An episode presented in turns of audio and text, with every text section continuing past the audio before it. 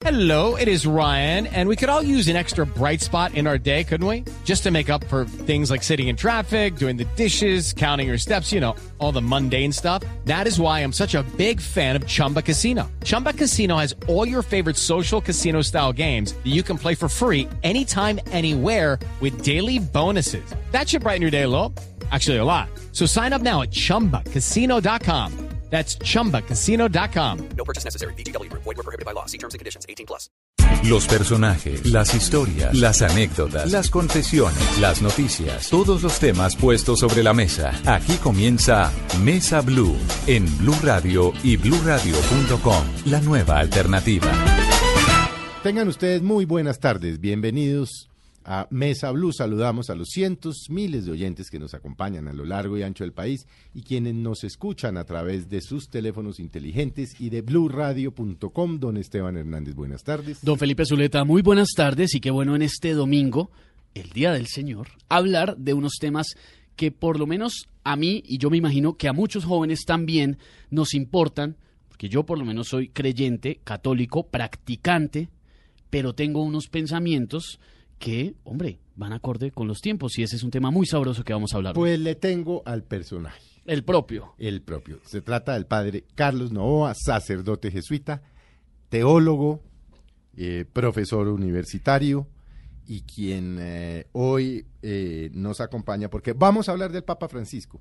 ¿Qué cambios ha introducido el Papa Francisco? Vamos a hablar de la encíclica del, del Papa Francisco, de algunas posiciones del Papa eh, que han molestado a la Iglesia, en fin.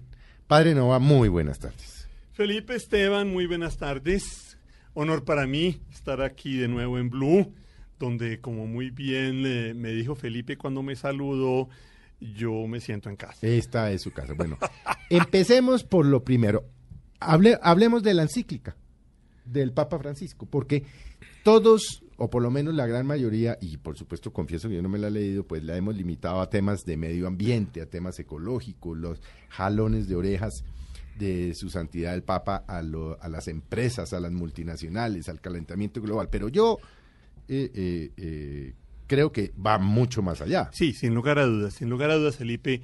Es una encíclica profunda, es una encíclica, como todos los textos de Francisco, de fácil lectura. Él escribe para el gran público.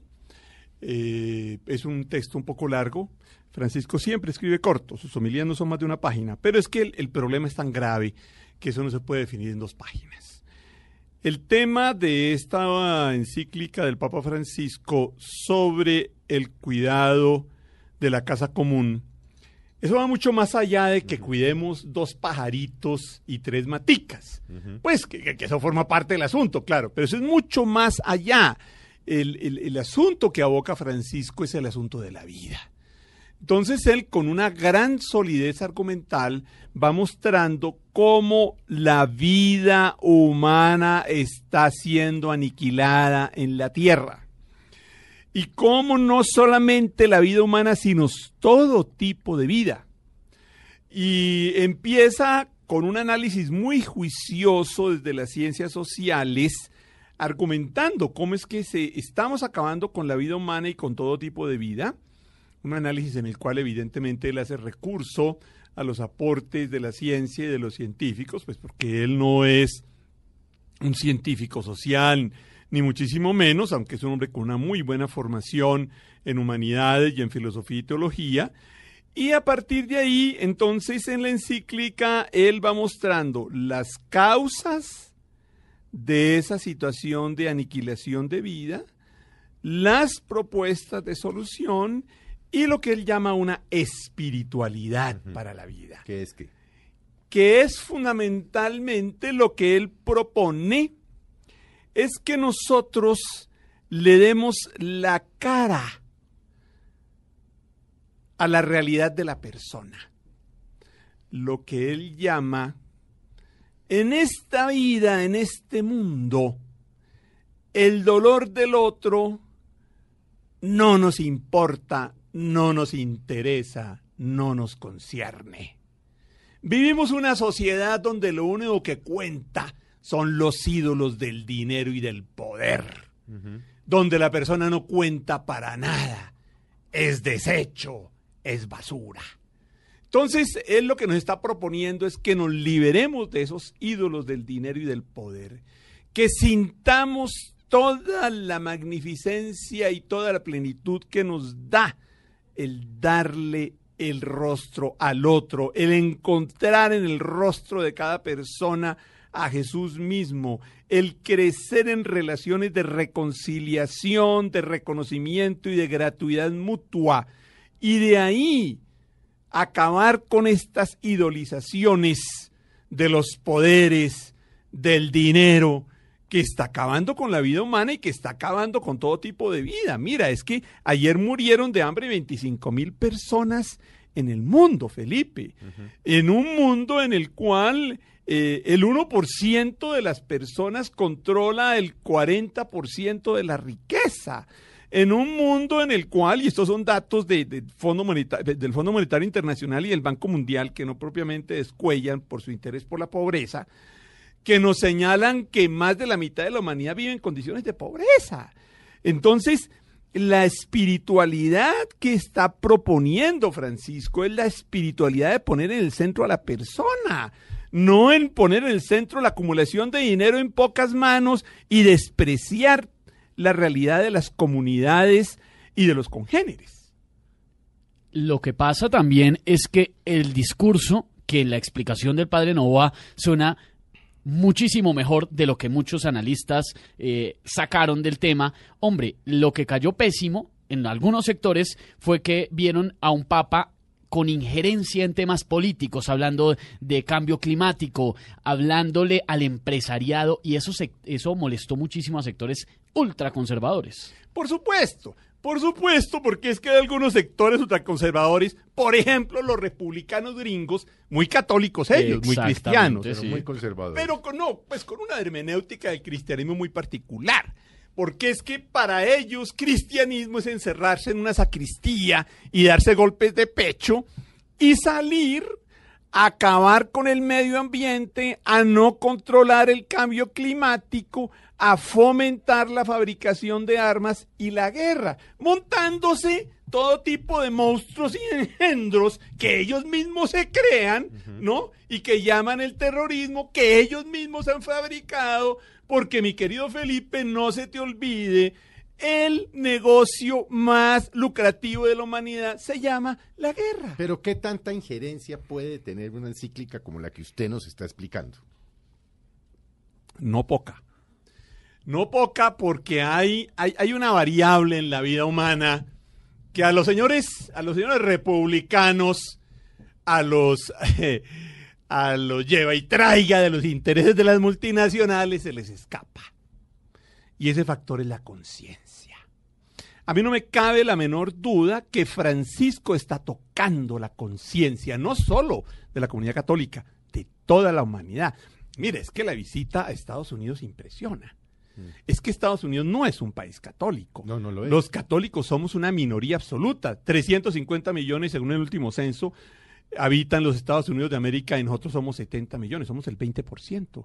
Perdóname, había que ver las calles de la Gran Manzana repletas de gente por todas partes. Escúchame, yo he vivido en Nueva York. Nueva York es una ciudad absolutamente cosmopolita. Allá hay todo tipo de personajes. Allá la, catolicidad es absolutamente minoritaria. Hay que ver esa Asamblea de las Naciones Unidas, perdóname, 130 mandatarios de todo el mundo. Escúchame, yo sigo muy de cerca las Naciones Unidas por razones obvias, y en la Asamblea General con frecuencia no se citan más de 40, 50 dignatarios. Estaban 130 jefes de gobierno y jefes de Estado fundamentalmente oyendo al Papa Francisco y ellos sabían qué les iba a decir. Y el Papa Francisco les pegó una muy buena sacudida. Y hay que oír la sacudida que le pegó a los parlamentarios gringos. Y los parlamentarios gringos se pararon varias veces y lo aplaudieron. Y ese espectáculo no lo vemos cuando X, Y o Z personaje, por grande que sea, va al Parlamento de los Estados Unidos. Que por razones obvias también sigo cerca porque lamentablemente lo que allá deciden nos afecta a nosotros absolutamente. No, nos afecta a todos. Es un papa diferente, un papa que causó conmoción, como lo está diciendo el padre Nova en los Estados Unidos, un papa que le dijo a los congresistas gringos, no, no les puedo aceptar el almuerzo, tengo que irme a servir eh, la comida donde unos, eh, unas personas sin hogar en Washington. Lo que llaman los, lo, lo que, lo que se dice en inglés homeless. Los homeless, sí, Que eso, que eso en español fundamentalmente lo que decimos aquí. indigentes. Exactamente. Eso es lo que hizo. Es un papa que da de qué hablar desde que llegó con un carisma tremendo. ¿Qué quiere dejarle Francisco al mundo? ¿Cuáles son esos grandes cambios tangenciales que por lo menos quiere iniciar? Ya los está iniciando. A mí me parece que, ante todo, hechos. Hechos. Entonces Francisco es una persona que actúa. Es una persona que procede. Es una persona que tiene conductas. Entonces nosotros lo vemos en los grandes, en, en todos sus viajes, y él no llega a ver cómo es que se va a coctelear con el jet set. No, viejito. Lo vemos con los más pobres, con los más marginados, con los más indigentes. Es comunísimo que él llegue a una ciudad, ¿no? Y se encuentra, obviamente, con, con los altos dirigentes de la ciudad y tiene un diálogo con ellos y después lo van a lo invitan a almorzar y dicen, no, no, no, si es que a mí ya me invitaron allí en aquel comedor de pobres y desahuciados. Entonces, les agradezco mucho el almuercito, pero es que yo tengo otro compromiso. ¿Hay algún otro pontífice que hubiera marcado esta conducta de humildad? que como yo, la del Papa Francisco. es decir, sin ánimo de comparar, porque toda comparación es odiosa, yo no lo conozco. Porque yo no tengo... En la- en la- en la- en, digamos, en la época moderna. de los papas en la época tocado moderna a mí, no. pues, eh, en la época moderna no. En la época moderna. Sí, porque el padre San Juan, Pa- el, el Papa San Juan Pablo II, muy carismático, Sí, pero este tema pero con del todo voto respeto, no, humildad, no, no. Es, es- no, es decir, este lo barre. Este lo barre. Pero déjame terminar de contestar tu pregunta. Entonces, ¿qué es lo que Francisco quiere comunicar? Primero que todo, la vida son acciones.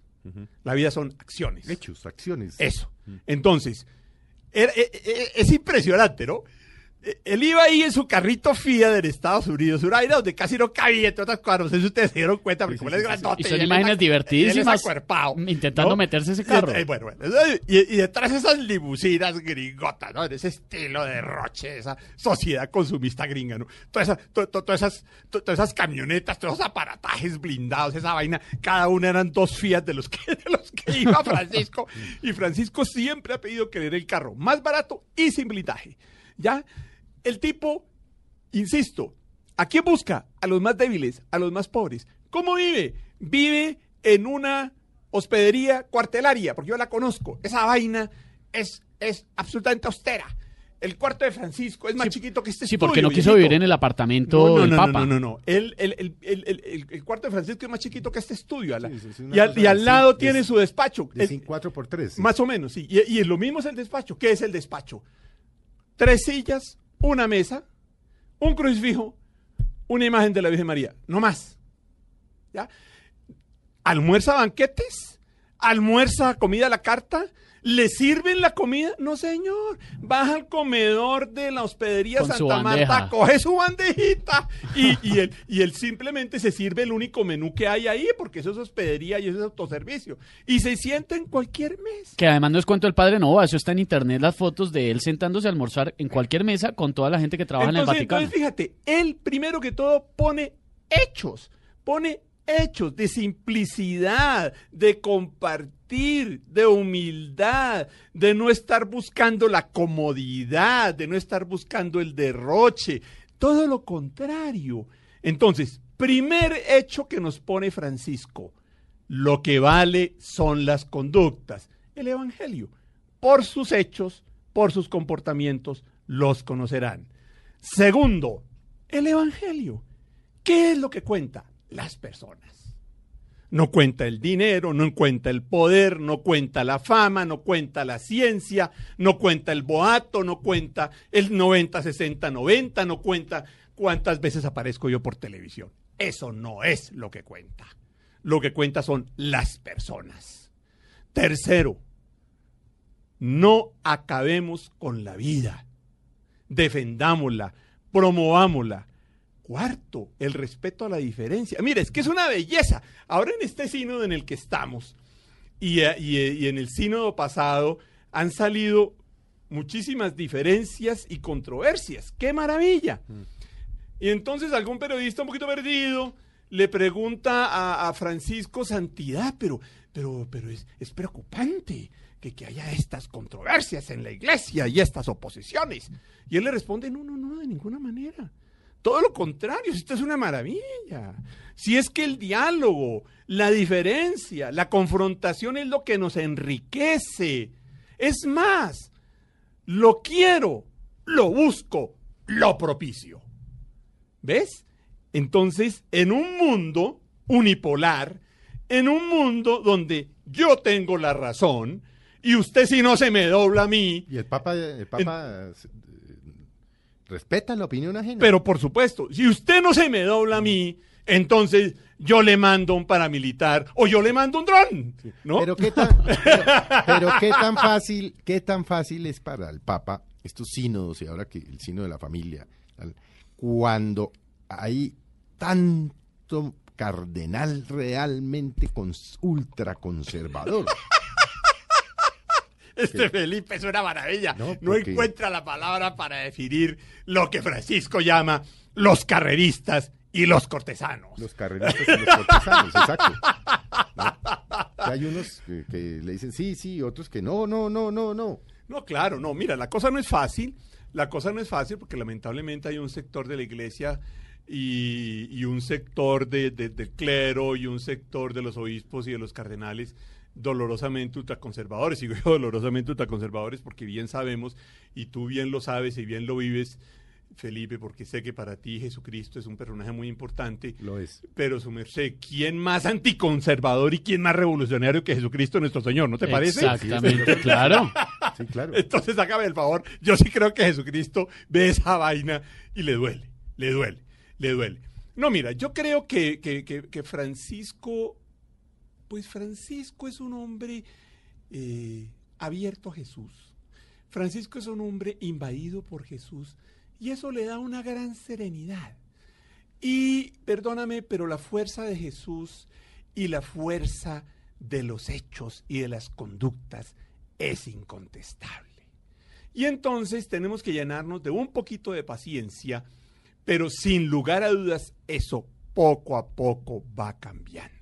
¿En qué temas tenemos que tener paciencia? Eh, bueno, pues en, ay, María, en todos, en todos, unos más que otros. Eh, al interior de la iglesia, yo creo que en los temas sociales no tenemos que tener tanta paciencia.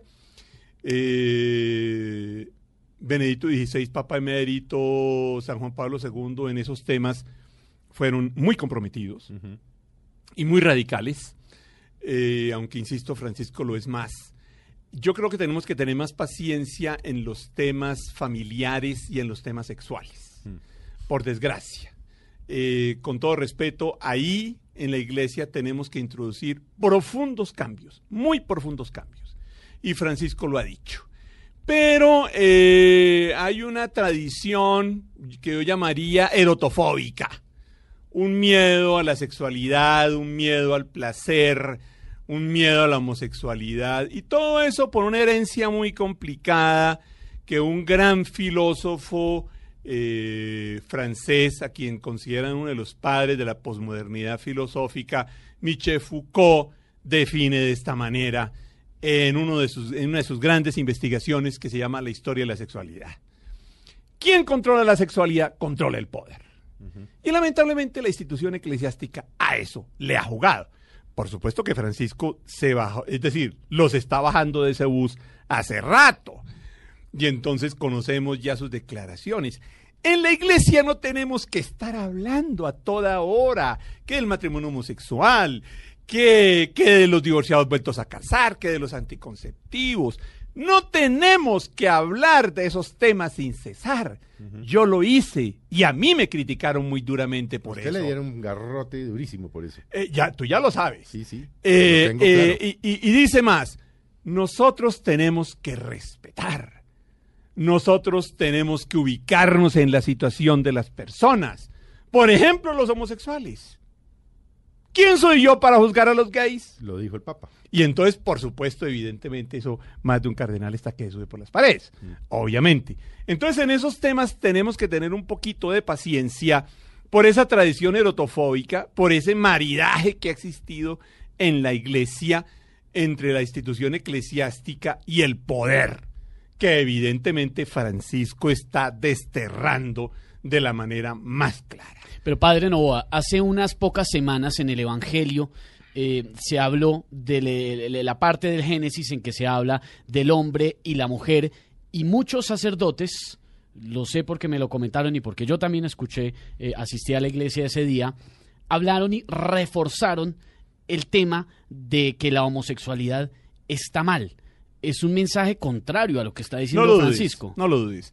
No lo dudes, no lo dudes porque Francisco ha insistido de muchísimas maneras que el camino cristiano no es el camino de la confrontación. Es el camino del diálogo. No es el camino de la imposición. Y afirma Francisco citando a Benedicto XVI, entre otras cosas, la iglesia no crece por proselitismo ni por imposición. La iglesia crece por atracción.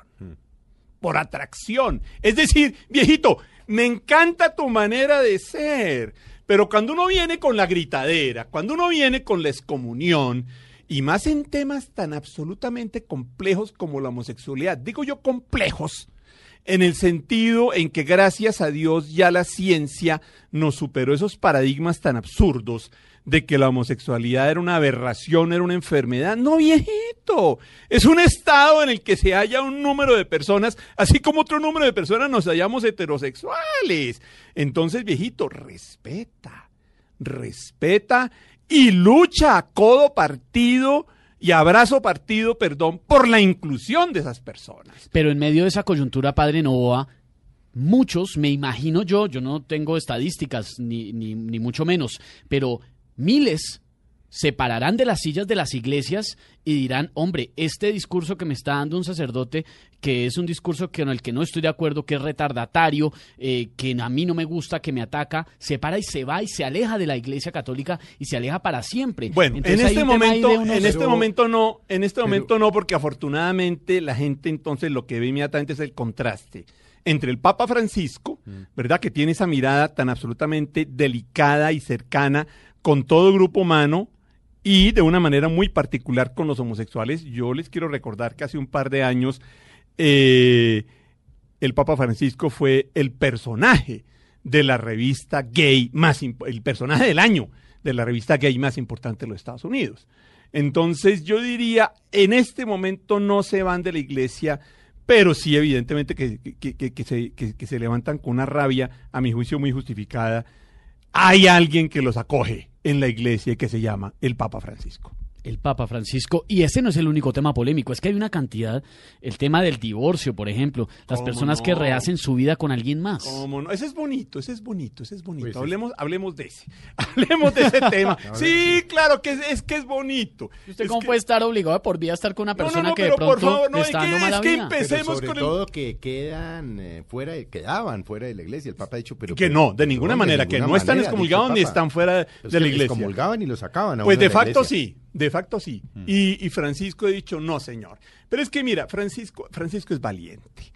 Y entonces Francisco, eh, sigámoslo citando a él. Entonces, comillas, eh, obviamente, desde la experiencia cristiana, el ideal es que la pareja crezca y que la pareja sea para siempre. Ahora bien, es humana.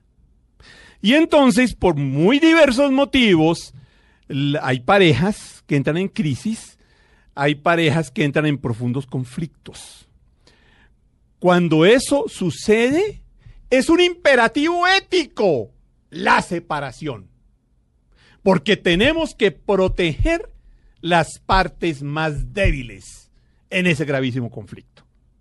Que en este caso son, sin lugar a dudas, los hijos y sin lugar a dudas la pareja misma. Porque una pareja en continua pelea se hace mucho daño y le hace mucho daño a, lo- a los hijos. Entonces, oigan lo que está diciendo Francisco. Eso no lo había dicho ningún papa. Cuando hay un conflicto, cuando hay una confrontación grave y que no se puede resolver, es un imperativo ético la separación. Ah, qué bonito. Pero vamos más allá. En una homilía en Santa Marta, que es donde él vive, en esa hospedería cuartelaria, que yo les digo, que les garantizo que es mucho más austero que, que, que- la oficina del cuarto de, cual- de de- de cualquiera de nosotros que estamos acá, empezando por mí. que no creo pues que sea lujosa, pero que ciertamente es más cómoda que la de Francisco.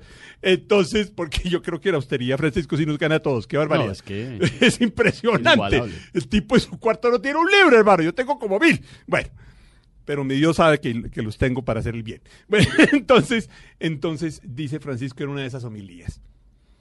La pareja humana, hablando del matrimonio cristiano, dice, la, pa- la pareja cristiana es muy linda, es muy bella, pero es humana.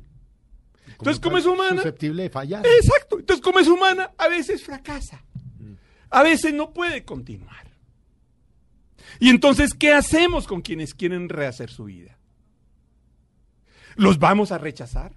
En medio de ese dolor y de esa tragedia que supone una separación, ¿los vamos a rechazar? ¿Los vamos a condenar? De ninguna manera. En esa situación tenemos que acompañar a esas mujeres, a esas parejas, tenemos que ayudarles, tenemos que apoyarlos. No les apliquemos la casuística farisea. Entonces, fíjate, Esteban y Felipe, la lógica es otra. No, no es la lógica del poder. Yo tengo la verdad, yo tengo la norma, y aquí lo que importa es hacer sentir mi poder y hacer sentir mi norma. No, el tema es, ¿qué pasa con esa persona? El tema no es mi poder, mi norma. El tema es La persona. póngase en los zapatos del otro.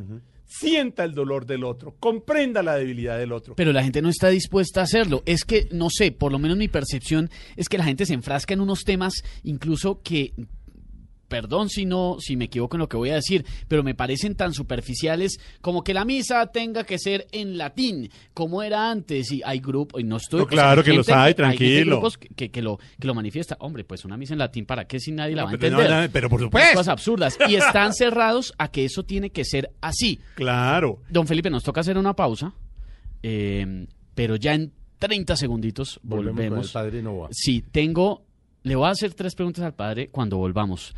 Si una pareja divorciada, que se divorció, pero encontró el amor, o sea, es una nueva pareja y se divorciaron de sus parejas anteriores, o una pareja homosexual, o una pareja que usa anticonceptivos, puede sentirse libre de estar en la iglesia, de comulgar, de confesarse. ¿Le parece si le pregunto Me eso al padre? Bueno, vamos a hacer un breve corte. Ya volvemos con el padre Carlos Novoa.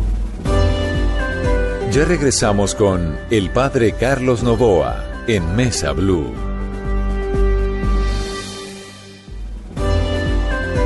Continuamos con el padre Carlos Novoa en Mesa Blue. Continuamos en esta tarde de domingo en Mesa Blue, hablando con el padre Carlos Novoa de temas polémicos, coyunturales, pero que si usted que nos está escuchando en este momento es católico, fue católico, quisiera ser católico o conoce personas católicas, le interesa esta conversación porque es una conversación franca, abierta, de unos temas que simplemente no se pueden dejar pasar. Hablemos de las preguntas que le acaba de hacer usted, Esteban. Las Listo. parejas. Las parejas. Hagamos de cuenta que hoy, esta noche, hoy es domingo, y esta noche o esta tarde en la Eucaristía hay una pareja. Una pareja de personas que se divorciaron, pero encontraron a alguien más. Y esa nueva pareja, que por supuesto no puede casarse porque pues no les es permitido, porque se casó antes, está sentada escuchando la homilía en una iglesia católica en Colombia o en cualquier parte del mundo. Y también hay en esa iglesia una pareja de homosexuales. Dos niñas jovencitas o dos jóvenes o señores adultos que son pareja y que aman a Dios igual que la pareja anterior. Y también hay otra pareja que utiliza métodos anticonceptivos, pero que también siente ese fervor ante Dios. Esas tres tienen algo en común y es el rechazo que han sufrido por parte de algunos integrantes de la iglesia. No es la iglesia, porque es que la iglesia somos todos los que somos Exactamente, católicos. somos todos. Yo soy la iglesia. Somos considero- 1.300 millones de mujeres y hombres. entonces, imposible, pero algunas personas, que por supuesto tienen unos títulos importantes, sacerdotes, obispos, han condenado conductas como las de esas tres parejas. ¿Qué pueden sentir una pareja que quiere confesarse, acercarse a Dios, comulgar, estar en gracia de Dios, pero siente, y se lo han dicho muchas veces, le señalan con el dedo, ustedes están mal? Muy bien. Pareja divorciada vuelta a casar. Te responde Francisco. Entonces Francisco recibe una carta de una paisana suya argentina. Eh, to- todo eso es histórico, ¿no? Sucedió recientemente. Y le cuenta en síntesis, Santidad, yo estoy muy triste. Yo soy católica, mi marido es católico, mi primer matrimonio no funcionó, fue un desastre, hicimos hasta lo imposible, no pudimos seguir. Tengo, tengo una segunda pareja, llevamos 10 años, tenemos dos hijos, nos queremos, nos amamos, eh, eh, mm, ah, dialogamos, esto marcha bien, nuestros hijos felices, pero mi párroco no me deja comulgar y yo quiero comulgar santidad. Recibe esa comunicación Francisco y ¿sabe qué hace? Coge él el teléfono de su oficina y él mismo, que eso es una cosa rarísima porque al Papa siempre le hacían las llamadas, no, él, él, pues él, no sé, él recibe miles de mensajes diarios y él a la jura, ¿no? Pide que le lleven cuatro o cinco mensajes a la semana y él lo responde personalmente. Entonces cogió el teléfono, llamó a esta señora, no me acuerdo ahorita el nombre, digamos que sea Pepita, y le dijo, querida Pepita, ¿cómo estás? Eh, recibí tu mensaje. Mira, comulga tranquilamente, comulga tranquilamente. No lo hagas en la misma parroquia tuya para no escandalizar. ¿Sabes qué? El problema es que en la iglesia hay algunos padrecitos más papistas que el Papa. Y tienen mi bendición. Entonces esta señora evidentemente al otro día salió a contarle a media humanidad lo que le había hecho Francisco. Y entonces obviamente salen, mi querido Felipe, los carreristas y los cortesanos. Y entonces, ¿qué es que la doctrina de la iglesia dice? Que es que los divorciados vueltos a casar no pueden comulgar y salen con toda su casuística farisea. Y entonces el padre Federico Lombardi, que es el jefe de prensa, el, el vocero del Papa, jesuita también como él, lo conozco, un hombre estupendo, inteligente, agudo y, y- y sagaz en el buen sentido, porque cuando hay tanto carrerista y tanto Ah, cortesano, no, usted tiene que ser sagaz. ¿sí, entonces, no? como dice el Evangelio, mi querido Felipe, a los hijos de la luz le falta la sagacidad de los hijos de la tiniebla. Pero afortunadamente Francisco y Federico la tienen toda. Entonces sale Federico Lombardi a raíz después de toda esta explosión de los carreristas y los cortesanos y dice, la Santa Sede quiere declarar que sí, que efectivamente hay una doctrina oficial al respecto y, esa doctrina está ahí. Ahora bien, las conversaciones personales del Papa no son objeto de declaración de esta oficina. Acabó con el tema. en otros términos, carreristas y cortesanos. ¿Sabe qué? El Papa tiene derecho a decir lo que le parezca en conciencia y ustedes no fieguen con J. Bueno, primero. Segundo, la de, la de, mire cómo se rían allá.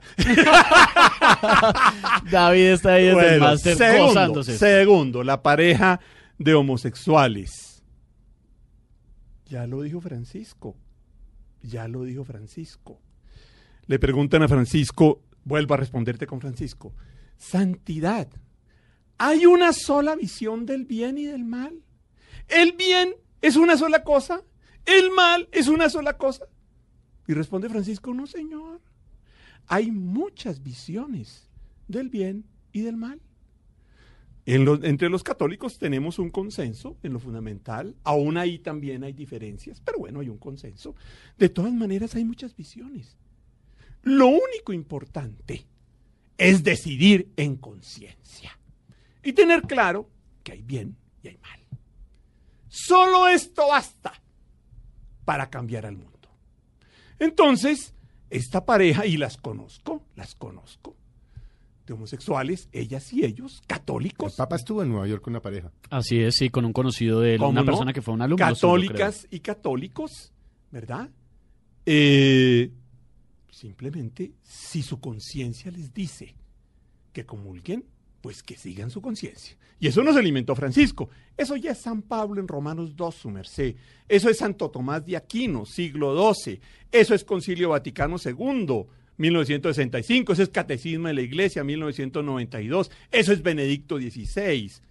¿Saben qué? Miren, Francisco es un tipo absolutamente ortodoxo. Estrictamente hablando, Francisco no ha dicho nada nuevo. ¿Qué es lo nuevo? El estilito, Felipe. Es el estilo. Eso sí que es nuevo. Es que se ha pegado a la Biblia. lo que pasa es que Eso el sí. es nuevo. Entonces, él, él, y tú lo has dicho, él es profundamente evangélico. Mm. Lo que pasa es que se nos estaba embolatando. Se nos estaba embolatando el estilo. Y volvemos a lo mismo. Por sus obras los conocerán. Tercero, los anticonceptivos. En última instancia se decide en conciencia, lo recuerda Francisco, perdóneme, eso no es de Francisco. Insisto, ya he dicho las fuentes de San Pablo hasta hoy. Entonces, la- el, el documento final del pasado sínodo dice muy claramente, le corresponde solo a la pareja decidir en conciencia qué método anticonceptivo es el que va a usar. ¿Te respondo? Y en ese proceso de decidir en conciencia, lo que tienen que pensar estas parejas es si están haciendo el bien o no. Exactamente, exactamente. Ahora, si tú eres una pareja cristiana, pues evidentemente que el Evangelio te da unos parámetros, evidentemente que la práctica de la iglesia te da unos parámetros, pero viejito, en última instancia se decide en conciencia. ¿Qué significa eso? Permítanme en dos minutos Sí, que ¿qué eso es muy favor, ¿Qué es decidir esa en es la ¿Qué gran es duda. decidir en conciencia? Eso es muy importante. Entonces, como dice Pablo, la letra mata y el espíritu vivifica. Entonces, el eje de la ética no es la ley, no es la norma, es la conciencia. ¿Qué es la conciencia? Si yo soy cristiano, es abrirme a la vida de Jesús. Es dejar que ese evangelio me empape y que sea mi vida. Y entonces, desde esa vida, esa vida me va a mostrar sin lugar a dudas cuáles son los caminos concretos que yo tengo que discernir desde esa experiencia, cuáles son los caminos concretos que me benefician y por los cuales yo opto y construyo comunidad, y cuáles son los caminos que me hacen daño y nos hacen daño y los cuales yo rechazo. Si no soy creyente, pues simplemente asumo los valores valores que también son cristianos y que a, mi juicio y al juicio de una de las escuelas éticas eh, a las que yo pertenezco, como ustedes saben desde el punto de vista académico, mi especialidad es la ética. Entonces, eh, en esa escuela creemos que la Declaración Universal de los Derechos Humanos Personales y Sociales de 1948, quien decide el mínimo ético válido y exigible para toda la humanidad. Y ese mínimo ético parte se fundamenta en tres valores señalados muy claramente en el poemio. Dignidad de la persona humana, justicia y solidaridad. El no creyente está llamado a abrirse a esos valores, Por a lo esas menos a prácticas. esos. Sí, por lo menos a esos. Ese es el mínimo. Evidentemente que de ahí para arriba siguen muchas cosas, pero ese es el mínimo que le podemos exigir a todos los demás, que ante todo nos tenemos que exigir a nosotros mismos, a mí mismo, porque nadie da de lo que no tiene, como dice el Evangelio, ¿cierto? Entonces, es- está llamado toda persona a abrirse a esos mínimos y a dejarse llevar por esos mínimos. a dejarse llevar, eh, por supuesto, y todo esto en el excelente sentido. Jesucristo vino a la tierra y fue, y usted lo decía, Padre Carlos, hace un momento revolucionario. Pero total. Le preguntaban sobre el divorcio. Es que Moisés dejó carta de, de divorcio y acá cómo vamos entonces. Y él cambió todo y dijo, no, no, no, no, no. Hermano, muy sencillo. Ámense los unos a los otros. Como yo los he amado. Muy bien. Esa es la única ley. Eso no Ojo, lastime a nadie, no esa es friegue la a nadie, única ley. Esa es la única ley. ¿Y qué tal? ¿Y qué tal nuestro querido Jesucristo cogiendo un rejo y dándole rejo a los poderosos de este mundo, a los dueños del gran capital? Yo les aseguro que si viniera Jesucristo, pues en la forma en que nosotros estamos, porque para los creyentes Jesucristo está en medio de nosotros, por supuesto, pero si él viniera en la forma car- carnal en que estamos, se iba a Wall Street y los sacaba todos a rejo. No me cabe la menor duda. ¿Qué es Wall Street? 100 soquetes que nos compran, nos venden y nos ponen precio a su antojo todos los días. Como dice Francisco, el estiércol del Bueno. demonio. Bueno, y que muchos van el domingo a la iglesia juiciosos. Padre, no hablemos de la posición del Papa Francisco frente a la pederastia, porque Hay quienes dicen que este fue un tema que superó a Benedicto XVI. Ajá. Dicen, no pudo manejar el tema, no tuvo cómo manejarlo y prefirió, mm, aduciendo razones de salud, hacerse a un lado. No, yo no diría que es exacto. Yo no diría que es exacto. Él se hace a un lado por otros motivos que ahorita podemos tocar. Pero de ninguna manera. Yo creo que ya el mismo Juan Pablo II fue una persona muy estricta con el tema. Muy estricta con el tema. Juan Pablo II fue muy claro y lo dijo muchas veces en público sobre los clérigos que abusan sexualmente de menores. Debe caer todo el peso de la ley civil y eclesiástica. Y sacó una legislación precisa para controlar aún más esa situación y generó toda una reorganización en el estudio de los candidatos al sacerdocio, tanto para el, clero diocesano como para el clero religioso. Y Benedicto XVI, y Benedicto XVI saca aún una legislación más estricta. Y Benedicto XVI habla de la plaza con el tema del padrecito Marcial Ma- Maciel, Marcial Maciel, que eso fue un tema complicado. El fundador de los Legionarios de Cristo Y dolorosísimo para los que legionarios. Juan Pablo II le pidió dos años antes de morir al entonces cardenal Ratzinger, prefecto de la Sagrada Congregación para la Doctrina de la Fe, que lo investigara. Él terminó la investigación cuando, cuando Juan Pablo II muere y a los cuatro meses, en persona, que eso también es una cosa absolutamente inusual porque con la prensa generalmente habla, es el vocero, él en persona cita una rueda de prensa y declara efectivamente este personaje es culpable, gravemente culpable, con claridad y con alevosía, es destituido de general de los legionarios de Cristo, queda suspendido del ministerio sacerdotal y los legionarios de Cristo son intervenidos directamente por la Santa Sede.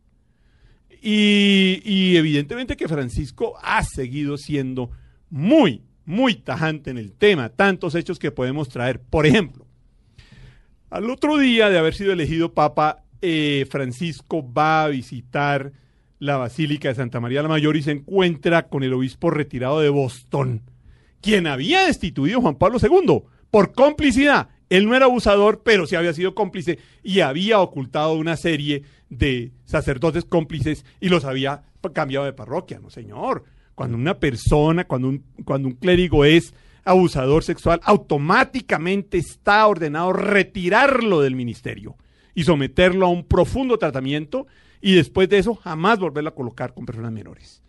Entonces este obispito fue cómplice y lo destituyeron fulminantemente. Pues se lo encontró Francisco y le dice, Monseñor, yo no lo quiero ver a usted aquí, se me vaya.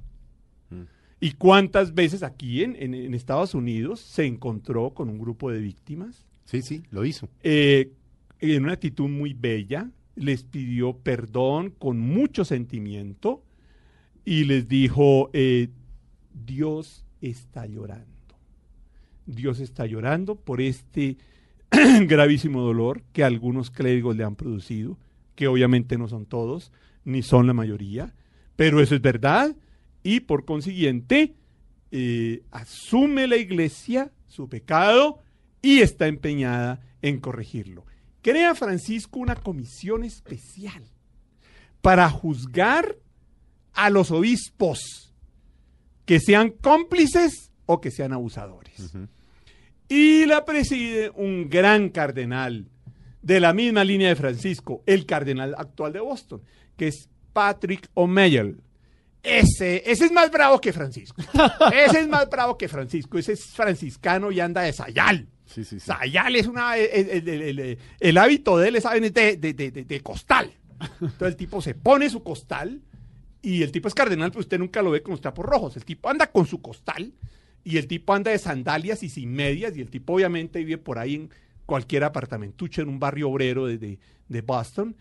Y, el tipo, eh, evidentemente, hermano, allá arregló esa casa donde había mucho desorden en el tema de los abusos sexuales y, y en el tema de la cercanía con los pobres y en la tema y en el tema de la defensa de los migrantes. Y entonces eh, el presidente de esa comisión es precisa- precisamente monseñor Patrick O'Meara. Pero se está echando encima muchos enemigos Francisco. Este tema Recapitulemos lo que hablábamos del sínodo, eh, el tema de hablar del cambio climático, de hablarle a los empresarios, el tema de haber intervenido el Banco Vaticano, ahí se echó encima un poco de gente, está Y destapando la mafia italiana, por supuesto. La mafia italiana. Estaba enquistada ahí. incluso pone en riesgo su vida por una revolución tremenda que está creando. No lo dude, no lo dude. Pero como hablaba esta mañana con unos eh, estudiantes, les estaba dando un seminario, un grupo de doctorandos en teología. Esteban y Felipe, el mal es sutil y el mal eh, se perfecciona. Entonces, eh, no lo van a matar. No lo van a matar porque asesinar a Francisco es generar una reacción de consecuencias imprevisibles. Y yo les garantizo que si lo matan, ponemos uno más bravo que él. Y le ponemos así todas las escoltas. Eso no lo van a hacer. ¿Qué es lo que van a hacer? Lo que están haciendo. Poniéndole palos en la rueda. Entonces vemos a los señores republicanos, por ejemplo, e- es decir, vamos a entrar en una página de- del delirio psiquiátrico y entonces vemos a los señores republicanos diciendo que Francisco es terrorista, que Francisco es comunista. Perdóname, eso sí salimos de la cordura y entramos al hospital psiquiátrico. Pues porque, Sí, es que no tiene es sentido. comunista. hágame el favor. Pero no escucha una cantidad de críticas que Claro. son traídas de los cabellos. Pero, pero entonces esa es la estrategia. Esa es la estrategia del carrerismo, de la corte. Como dice Francisco, la corte es la lepra del papado. No quiero carreristas, no quiero cortesanos. Los sacerdotes, los obispos, no somos príncipes, no somos privilegiados. Somos los últimos, somos servidores. ¿Qué prevé usted? Pues además pues, eh, tiene eh, doctorado en teología y en ética. ¿Qué prevé usted que para dónde va la Iglesia Católica? No, Por- la igle- porque conoce muy bien al Papa no, y, y pues hombre. y conoce muy bien la Iglesia, Sí, los carreranos y los Por artesanos, favor, llevo, llevo, de, digamos, los cuales ha, de los cuales ha sido víctima. Eh, Pero ¿de qué manera? A una- y, y afortunadamente Felipe me ha protegido A de, una- de a semejantes personajes. aún acá, aún acá frente a temas como el aborto, sí. Por ejemplo, por ejemplo, donde conste, yo jamás he dicho que estoy de acuerdo con el aborto. No estoy de acuerdo con el aborto. ¿Por qué me condenan? Simplemente porque digo que la solución al problema del aborto no está en encarcelar mujeres. Entonces automáticamente me dicen que yo soy abortista. Así es, así es. Pero bueno, respondemos tu Sí, pregunta. ¿para Mira, dónde ¿para dónde vamos? vamos? No, yo creo que vamos para lo mejor. Eh, no solamente vamos, estamos caminando hacia lo mejor con lentitud. Con lentitud porque los cambios son lentos, porque los humanos somos lentos en cambiar. Vamos a una iglesia mucho más participativa. Comillas. Habla Francisco. El Papa no es la iglesia. Solo el Papa no es la iglesia. Todos somos iglesia. Aquí deben tener más injerencia cada uno de los miembros de la iglesia, las iglesias particulares. Es necesario un sano proceso de descentralización en la iglesia. Le estoy citando literalmente. Vamos a una iglesia mucho más participativa. Y ya se están dando pasos. Vamos a una iglesia mucho más sencilla. Vamos a una iglesia que se despoja del poder y de la sed de dinero. Ustedes debieron ver el motu propio del Papa sobre la nulidad de los matrimonios, Así es. donde toma una serie de medidas para darle celeridad a unos procesos muy lentos. Tenía furiosísimos. Pero por supuesto. A unos y, curitas aquí, ¿no? y gratis. Nosotros entrevistamos un curita aquí Y gratis. curiosísimo. Sí. Y gratis. La orden de él, esa sí fue una orden tajante. Y gratis. Y gratis. ¿Quién sufraga eso? Pues todos los miembros de la iglesia tenemos que organizarnos para sufragar eso, porque obviamente que eso tiene unos, unos gastos. ¿Para dónde vamos? Vamos a una iglesia donde evidentemente sus miembros tomen conciencia que si usted es un hombre del evangelio, usted no puede estar haciendo dinero con salarios de hambre, por ejemplo. ¿Ya? Usted no puede estar haciendo dinero viendo a ver cómo acaba con todos los derechos sociales de los trabajadores. Usted no puede hacer dinero fabricando armas y fabricando guerras.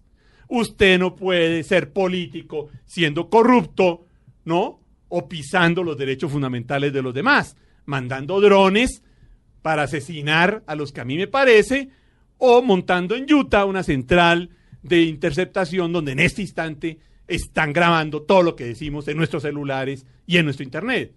¿Ves? Entonces, hacia allá vamos. Y ya se están dando pasos. Ya se están dando pasos. Y no solamente en la iglesia, en la humanidad, mi querido Felipe. Yo estoy impresionado de la cantidad de personas que no son católicos, ni siquiera cristianos, ni siquiera creyentes. Déjenme terminar con una anécdota divertida. Yo tengo amigos de todo tipo, lesbianas, homosexuales, eh, judíos, ateos. Y entonces, hace un par de semanas me llama un amigo ateo. Carlos, yo estoy preocupadísimo. ¿Qué te pasa? No, mire, es que yo soy ateo. Y, y derecho a ser ateo. Pero somos grandes amigos. No, no, no, no, no, pero es que estoy en un problema gravísimo. Pero ¿cuál es el problema? Mira, yo soy ateo. Pero yo estoy absolutamente identificado con el Papa Francisco. Entonces yo estoy absolutamente identificado con el Papa Francisco. Está en un lío. Yo no puedo ser ateo. Entonces, ¿quién soy yo? No sé, tengo una crisis de identidad. No sé quién soy. Entonces yo le dije, mira, no te preocupes. Simplemente sigue los sabios consejos del Papa Francisco. Decide en conciencia. Claro, y ya, sí, sí. ¿Listo? Entonces, para allá vamos. Y no solamente para allá vamos, creo que estamos yendo. Estamos yendo. No con la celeridad de esa edad, porque, insisto, los procesos de cambio de las personas son lentos. Padre Carlos, dos mensajes. Uno, para quienes, por razón de dogmas de fe, porque incluso yo sé que fervientemente lo sienten en su corazón, no pueden aún abrirse a la tolerancia en ciertos aspectos, al cambio, porque consideran que es incorrecto en aspectos como los que hablamos hoy. Un mensaje para ellos, por un lado, y por el otro, un mensaje para miles o millones de adultos, de jóvenes que se han parado de las iglesias católicas cansados por X o Y motivo y que al alejarse de la iglesia terminan es alejándose de Dios. Sí, mira, primero, para quienes se resisten al cambio, al hígado, es muy doloroso las últimas encuestas de opinión en este país. El 60% de los colombianos se oponen a los acuerdos con las FARC. Eso me parece lamentable. ¿Qué hay que decirles a ellos? Hay que perdonar. No podemos seguir odiándonos. No podemos seguir en esta guerra que solo nos deja sangre, hambre y destrucción. Y me muero de la pena, no soy santista ni mucho menos, pero hay que reconocer que los textos de acuerdo, y lo dicen los más serios judistas, son serios y están garantizando que no haya impunidad. Perdón, perdón. Y para los que se han ido de la Iglesia Católica, mira, la Iglesia Católica es humana. ¿Por qué? Porque es que, como tú lo has dicho, Esteban, somos todos. Somos todos. Entonces, cuando yo me encuentro a veces con algunas personas un tantico bravas, en buena parte con razón, de pronto a veces se les va la mano. ¡Ah, la Iglesia Católica! ¡Eh! Mira, tienes toda la razón. ¿Sabes qué? Dame una manito, Alá. Porque es que esto solo es muy pesado. Dame una manito, venía, ayúdame a, a que cambiemos esta vaina. De eso se trata. De buscar consenso. Don Esteban, se nos acabó el tiempo. Don Felipe, de aquí además, debo decirle, es domingo, de aquí para la iglesia. No, me confieso ahora la salida con el padre Nova. Bueno, Padre Nova, de verdad, como siempre, esta es su casa, un programa maravilloso. Esperamos volverlo a tener aquí muchas veces. Yo quiero agradecerles esta invitación, yo quiero agradecerles, como siempre, su profesionalismo, su respeto, su seriedad y su espíritu crítico que a mí me fascina, como le fascina al Papa Francisco, la crítica, el debate, me gustan, lo busco, lo propicio, dice Francisco. Bueno, Padre Nova, a ustedes muy buenas tardes. Confiésese. Felipe. No, Pero no con el Padre Nova. mentira, mentira, si lo conozco hace No, mil años sí, al no Padre de aquí salimos y Somos nos grandes amigos. Me eduqué Somos los- grandes amigos. Me eduqué con los Ami- jesuitas. amistad, amistad que me honra. Bueno, padre. Ya a todos ustedes, muchas gracias por habernos acompañado hoy en Mesa Blue y quédense con nosotros que ya viene el fútbol.